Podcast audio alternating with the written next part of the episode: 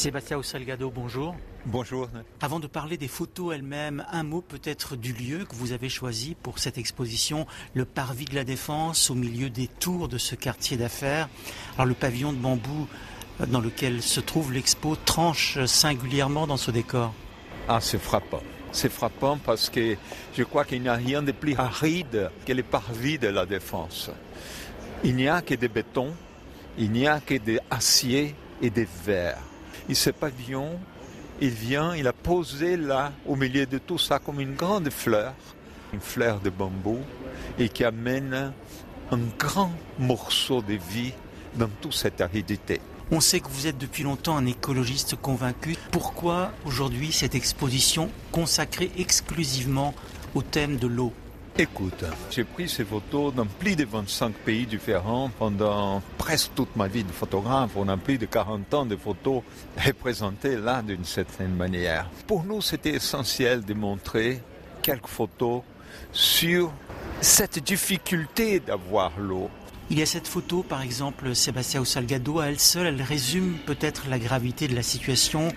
Vous l'avez prise en Afrique du Sud, précisément, que raconte-t-elle? J'étais au désert de Kalahari. Et là, j'ai une photographie d'une dame qui va récupérer quelques gouttes d'eau qui ont resté dans une plante, qui pendant la nuit a gardé quelques gouttelettes d'eau. Elle va avec une paille au centre de chacune de ces plantes récupérer et boire cette eau. Ce qui frappe, c'est la parfaite esthétique de, de, ces images. Cela reste votre priorité dans toutes circonstances Mais vous savez, ça fait partie de mon langage de photographe. C'est un langage esthétique. On écrit avec la lumière et ça donne une image. Il faut qu'elle soit équilibrée, le plus parfait possible pour que les gens l'apprécient. Et en appréciant l'image, les messages que l'image est passée là-dedans, et les gens vont le comprendre. Si c'est une image mal construite, peut-être qu'on va nier cette image, on ne va pas s'intéresser à elle. Euh, il y a aussi de la musique à découvrir dans cette exposition, une symphonie de 42 minutes pour 42 photos justement. La musique et l'image sont complémentaires hein, dans ce cas? Oui, depuis un certain temps, je trouve un énorme plaisir de travailler avec d'autres créateurs. Et la musique, elle est tellement importante pour la photographie que mon collègue à l'Académie des Beaux-Arts, François Bernard Mache, j'ai demandé qu'on travaille ensemble. Et François a composé une symphonie seulement avec les bruits de l'eau. Il n'y a pas aucun instrument.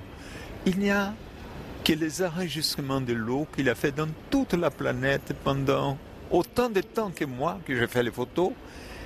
Il a fait l'enregistrement de l'eau et il a pu mettre ensemble une symphonie qui dure presque autant que les photos, parce que j'ai 42 photos, il a 42 minutes de musique. Et là, c'est un plaisir d'écouter.